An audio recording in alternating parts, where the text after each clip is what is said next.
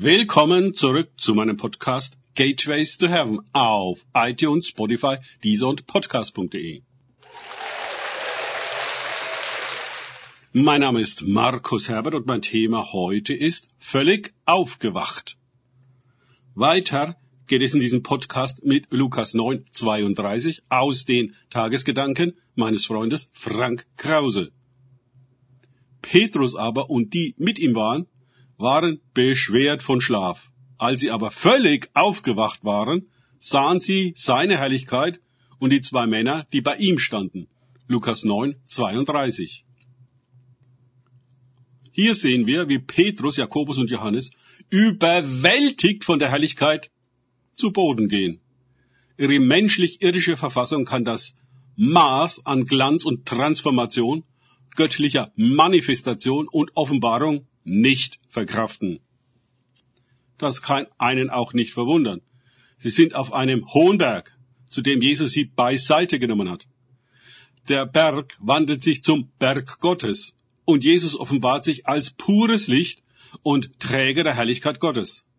Sie sehen, Mose und Elia sehen in einem Augenblick die große Geschichte von der Vergangenheit bis in die Zukunft. Wie lange sie besinnungslos waren, steht nicht geschrieben. Aber dann kommt diese wunderbare Aussage. Als sie völlig erwacht waren, sahen sie. Das ist es, was Erweckung und Erleuchtung bedeuten. Nicht jeder, der bekehrt ist, ist indes als erweckt und erleuchtet zu bezeichnen. Aber er hat seine Füße auf den Weg der Heiligung gesetzt, der ihn auf den Berg führen wird. Leider erklären nicht alle Gemeinden ihren Mitgliedern diesen Weg und Aufstieg auf den Berg. Viele Christen verharren in einem bekehrten, aber nicht initiierten Zustand. Sie leben weit unter ihren Möglichkeiten, im Tal, was sehr schade ist. Sowohl der Weg als auch der Aufstieg auf den Berg und dort die Taufe in die himmlische Herrlichkeit, die uns erleuchtet und verwandelt, sind Geheimnisse, in die uns nur der Heilige Geist einführen kann. Er ist unser Beistand und Therapeut, unser Trainer und Initiationsmeister, um diesen Weg zu gehen und den Aufstieg zu meistern. Viele Bücher sind darüber geschrieben worden. Menschen haben zu allen Zeiten das Unbeschreibliche versucht zu bezeugen. Aber an der eigenen Erfahrung geht nichts vorbei. Das Reich Gottes ist kein Hörsaal, theologischer Studiengegenstand, sondern ein Ereignis, eine Dimension, eine höhere Realität. Sie geht uns nicht so sehr durch den Kopf als vielmehr durchs Herz.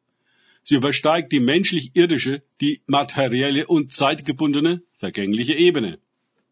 Ich glaube nicht, dass alle Erweckung und Erleuchtung dieselbe ist.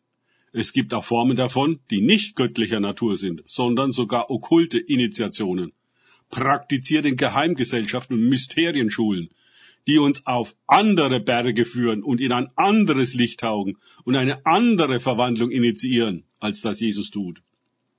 Jesus ist der von Gott legitimierte Christus, Messias, Gesalbte. Dies wird in Vers 35 noch ausdrücklich bestätigt werden. Danke fürs Zuhören. Denkt bitte immer daran. Kenne ich es oder kann ich es? Im Sinne von erlebe ich es. Erst sich auf Gott und Begegnungen mit ihm einlassen, bringt wahres Leben. Und Erweckung und Erleuchtung.